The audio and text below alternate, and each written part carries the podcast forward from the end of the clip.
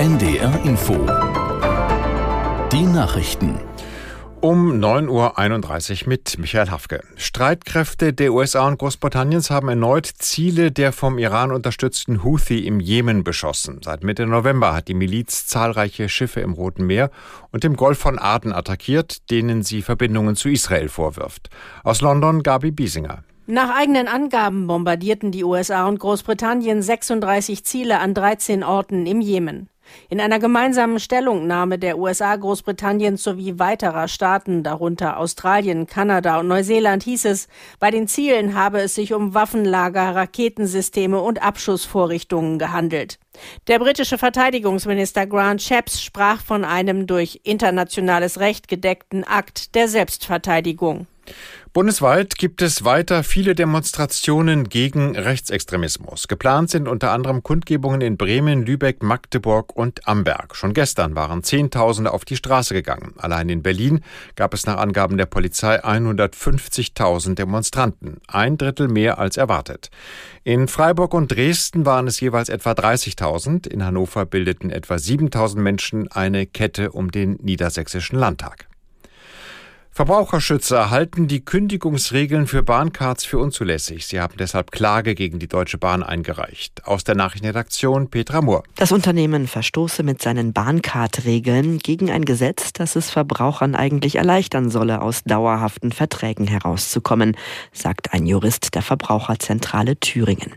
Verpassen Kunden den Kündigungstermin für ihre Probebahncard, geht die dann in eine normale Bahncard über, die bis zu sechs Wochen vor Ende der einjährigen Laufzeit gekündigt werden kann. Die Verbraucherschützer sagen aber, das sei nicht rechtssicher.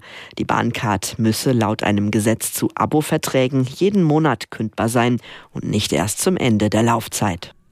Bundeswirtschaftsminister Habeck hat sich dafür ausgesprochen, die Besteuerung von Unternehmen zu reformieren. Habeck sagte der Welt am Sonntag, Deutschland sei in dieser Frage international nicht mehr wettbewerbsfähig und investitionsfreundlich genug.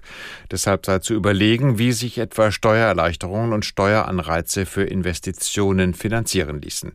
Der Minister reagierte damit auf Kritik von Bundesfinanzminister Lindner an seinem Vorschlag, ein milliardenschweres Sondervermögen zur Entlastung von Firmen zu schaffen.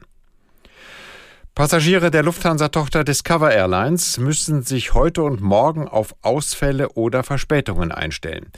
Die Gewerkschaft Vereinigung Cockpit hat die Piloten zu Warnstreiks aufgerufen. Sie will damit einen ersten Tarifvertrag bei der vor zweieinhalb Jahren gegründeten Fluggesellschaft durchsetzen. Nach Angaben von Discover Airlines könnten etwa zwei Drittel der Langstreckenverbindungen ausfallen. Kurz- und Mittelstreckenflüge sollen dagegen überwiegend stattfinden. Sicherheitsexperten verfolgen im Ostseeraum bis nach Deutschland hinein gezielte Störungen der Satellitennavigation. Vom Bundesverkehrsministerium hieß es, seit vergangenem Dezember würden aus dem nordöstlichen Bereich des deutschen Luftraums immer wieder Störungen des GPS gemeldet. Die zuständige Bundesnetzagentur werde fortlaufend unterrichtet. Es gebe zudem einen Austausch zwischen anderen beteiligten Behörden, der Bundeswehr und den Luftraumnutzern.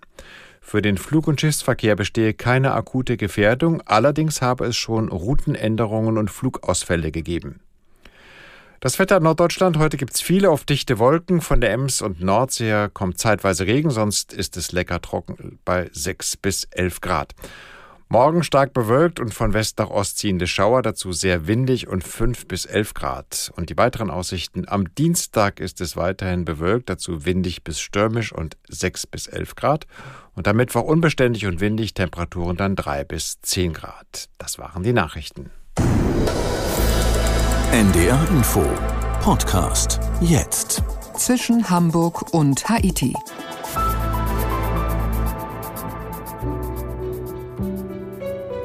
London, wir sind in London heute. Wir sind nicht am Big Ben, nicht an der Themse oder am Trafalgar Square, auch nicht im Hyde Park, wobei es langsam wärmer wird. Wir kommen dem heutigen Ziel näher. Inzwischen Hamburg und Haiti mit Udo Schmidt geht es zum Highgate Cemetery, einem ziemlich berühmten Friedhof in London. Über Friedhöfe zu spazieren